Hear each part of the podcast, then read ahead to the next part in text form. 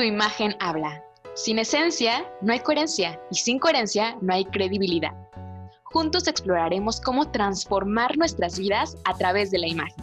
Nosotras somos Brianda y Karen, consultoras en imagen pública, y sabemos que ha llegado tu momento de empoderar tu imagen. Comencemos. Esto es Tu imagen habla. Hola a todos, bienvenidos a este podcast. Esto es Tu imagen habla y el día de hoy vamos a hablar sobre el manejo de crisis dentro de la imagen pública. Y es que una crisis genera un gran impacto en nuestra imagen y se compromete nuestra reputación, ya sea en, pues en personas o en instituciones, y es que requiere una gestión estratégica y oportuna para poder erradicar cualquier daño que nos pueda causar. ¿Tú qué opinas, Karen? Sí, completamente de que si tú no sabes cómo llevar a cabo el manejo de una crisis, ahora sí que aquí hay dos opciones. O la puedes afectar ahora sí que más de lo que ya está porque vas a perder el control. O la otra, puedes ahora sí que tomar ventaja de eso para que tu imagen pueda subir. Pero también aquí tú nos traes unos tips de cómo puedes cuidar tu imagen justo en esta parte del manejo de, la, de una crisis, ¿no? Sí, les voy a dar tres claves para cuidar, para poder manejar la crisis en cuestión de imagen pública, ya sea eh, para la parte pues personal o, o, dentro de una empresa, son tres reglas, son muy básicas. Y entonces la primera les va, ahí les va.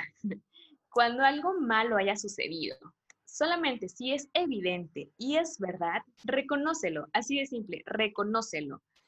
Entonces, tienes que ser muy consciente que solo esto lo vas a reconocer si es evidente y es verdad. Vas a reconocer este problema. Número dos, establece un vínculo emocional. Genera esta empatía. Una vez que lo reconociste, ahora vas a generar esta empatía de decir, sé que hice mal, sé que pasó esto, esto y el otro, pero ahora entiendo la situación. Entonces sería como el segundo paso. Ahora, el tercer paso sería, de lo malo pasa a lo bueno y deja un mensaje al final.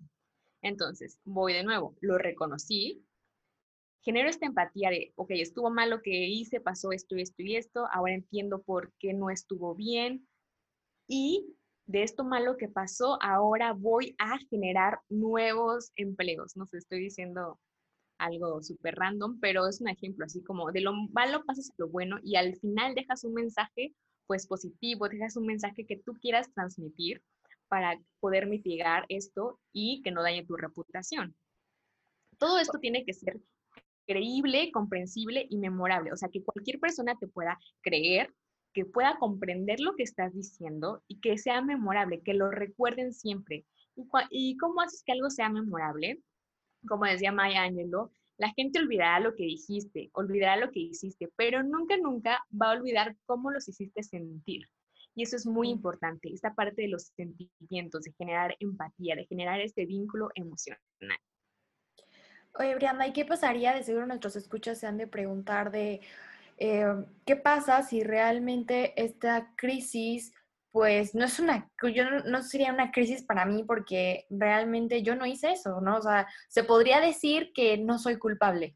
Si tú no eres culpable, no lo vas a reconocer, pero ¿qué puedes hacer para que te puedan creer pues tener mucha coherencia, ser muy coherente en la persona que eres, en lo que estás diciendo, en lo que los demás dicen de ti y ver qué es lo que no cuadra, por qué hay esta incongruencia, esta incoherencia y a partir de ahí hacer una estrategia para que te puedan creer. Recordar siempre la esencia que tienes, a, qué te dedicas y cómo es que te pueden creer, cómo puedes ser creíble y cómo le puedes dar la vuelta a todo esto, cómo puedes manejar la crisis a partir de ahí. Sí, de hecho aquí me gustaría complementar que, como mencionaste esta parte de esencia, siempre hay que serle fiel a nuestra esencia. Jamás hay que cambiar o, hay que literal, ahora sí como serpientes, cambiar de, piel para decir, ay, esta crisis eh, no me queda este vestido, entonces voy a tener que cambiar otro para poder, este, pues ahora sí que transmitir esta parte, aunque yo, no, aunque yo sé que no soy esto, porque justo es ahí donde mencionas que la parte de la credibilidad se pierde por completo, ya que en este momento del manejo de crisis, tus valores fundamentales, así que los tienes que tener completamente en la mente, es la honestidad y congruencia. Si no tienes esos dos valores, perdiste completamente ya si eres inocente o no lo eres, ya que también hay algo aquí muy importante que nos podemos apoyar. Ahora ya puedes prevenir el tener una crisis. ¿Cómo? A través de las redes sociales. Tú ya eres consciente y sabes que sí y que no y estás en el momento perfecto para poder bajar y darle control a esa situación y, en, y no tengas una crisis, básicamente. Es el prevenir para que no tengas que tomar unas decisiones rápidas en ese momento. Porque también para las empresas es muy importante, ahora sí que aquí entra la importancia del por qué se tiene que tener un manual de fundamentos, se tiene que tener un FODA, se tiene que tener toda la descripción de la empresa, ahora sí que el conocimiento, para que justo al tener este plan de comunicación a la mano, tú puedas tomar decisiones rápidas y efectivas porque sabes cuáles son tus amenazas y si realmente fuiste culpable o no, sabes cómo vas a poder actuar y va a ser congruente a lo que tú eres, ¿no? Claro, y es que, por ejemplo, en las empresas, ellos deben de tener un manual de crisis justo preventivo de quién va a decir qué, a quién se le tiene que llamar, a quién va a tomar decisiones. Todo eso debe estar en un manual para crisis en empresas. Ahora, para la persona, tú como persona, ¿qué tienes que hacer? Saber muy claro cuáles son, cuál es tu tus fortalezas, tus oportunidades, tus debilidades, tus amenazas. Y sobre todo, en el capítulo pasado hablábamos sobre la reputación. Esto gener, o sea, generalmente es basado en la reputación. Nuestra reputación va a ser lo más importante y es por eso que tenemos que cuidarla. Entonces, si tú vas cuidando tu reputación, si tú vas siendo coherente, la palabra aquí es la coherencia, tú vas siendo coherente, coherente, coherente con todos los estímulos que vas emitiendo, con tu trabajo, o sea, tú eres coherente, eres honesto, o sea, no es que deba de pasar justo una situación así, como que estás eh, ante todo estás viendo que estás cuidando tu imagen, que estás cuidando tu reputación. Sabemos que hay situaciones que, claro, están fuera de nuestras manos, pero hasta ahí tu reputación va bien, entonces es por eso que es importante cuidar nuestra imagen desde siempre, no cuando ya está la crisis ahí es como, bueno, ahora sí me voy a preocupar por cuidarla. No, no, no, tiene que ser desde antes, desde el principio, pues porque va a costar más eh, formar una reputación desde cero y caes en la crisis y para que tú vuelvas otra vez a salir de eso, pues sí está cañón.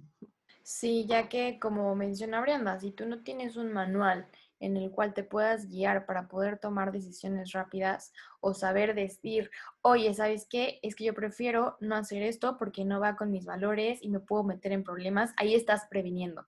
Ahora sí que más vale prevenir que lamentar, ya que tu reputación está en camino y si no está bien controlada, tu manejo de crisis se va a ir para abajo. Y lo que nosotros queremos es justo que seas una empresa líder o una persona completamente con una imagen positiva hacia lo que tú estás comunicando.